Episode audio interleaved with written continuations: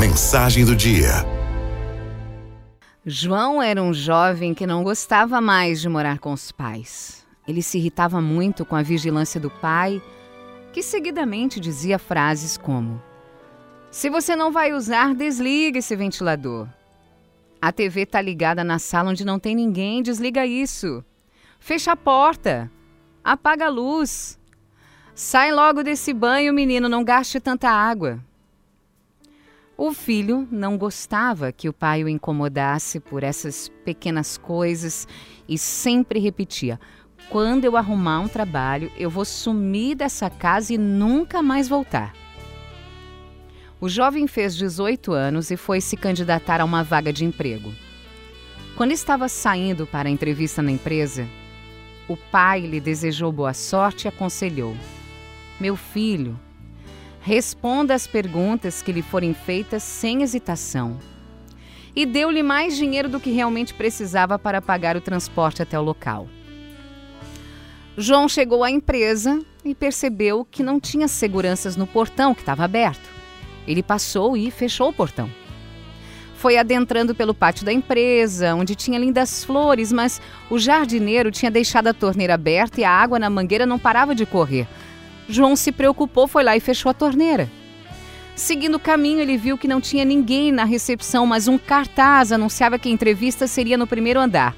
Ele foi subindo as escadas, a luz acesa, e isso era por volta de 10 da manhã. Ele se lembrou do aviso do pai: Por que você está saindo da sala sem apagar a luz, meu filho? Parecia que ele podia ouvir a voz do pai falando. Mesmo titubeando, pensando que não tinha responsabilidade alguma sobre aquele lugar, João foi lá e desligou a luz. Andou mais uns metros em um grande salão, viu mais pessoas sentadas esperando por sua vez na entrevista.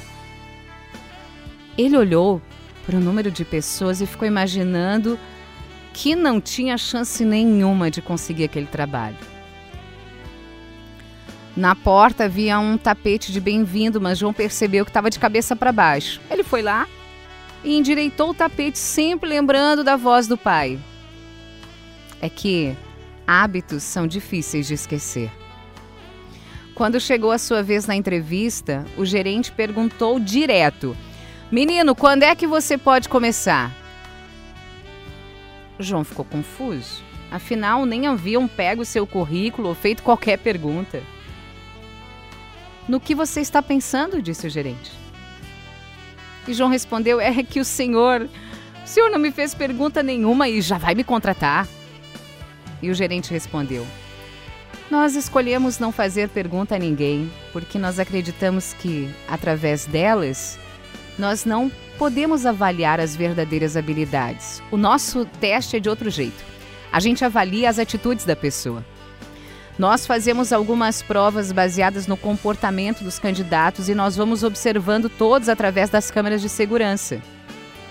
Pois saiba, meu jovem, nenhum dos que vieram aqui hoje fechou o portão, nenhum viu que a torneira estava ligada, nenhum desvirou o tapete de boas-vindas, nenhum desligou as luzes que estavam funcionando inutilmente.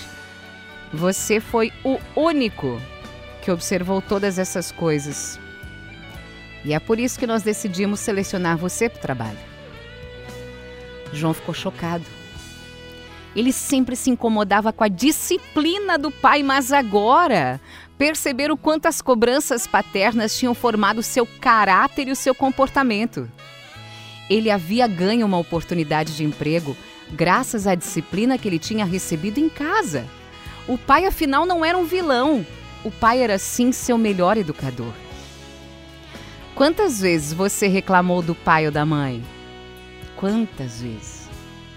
Mas aí vem a vida e mostra o quanto eles estavam certos. Que privilégio ter um lar que nos ensina, nos educa e nos prepara para a vida.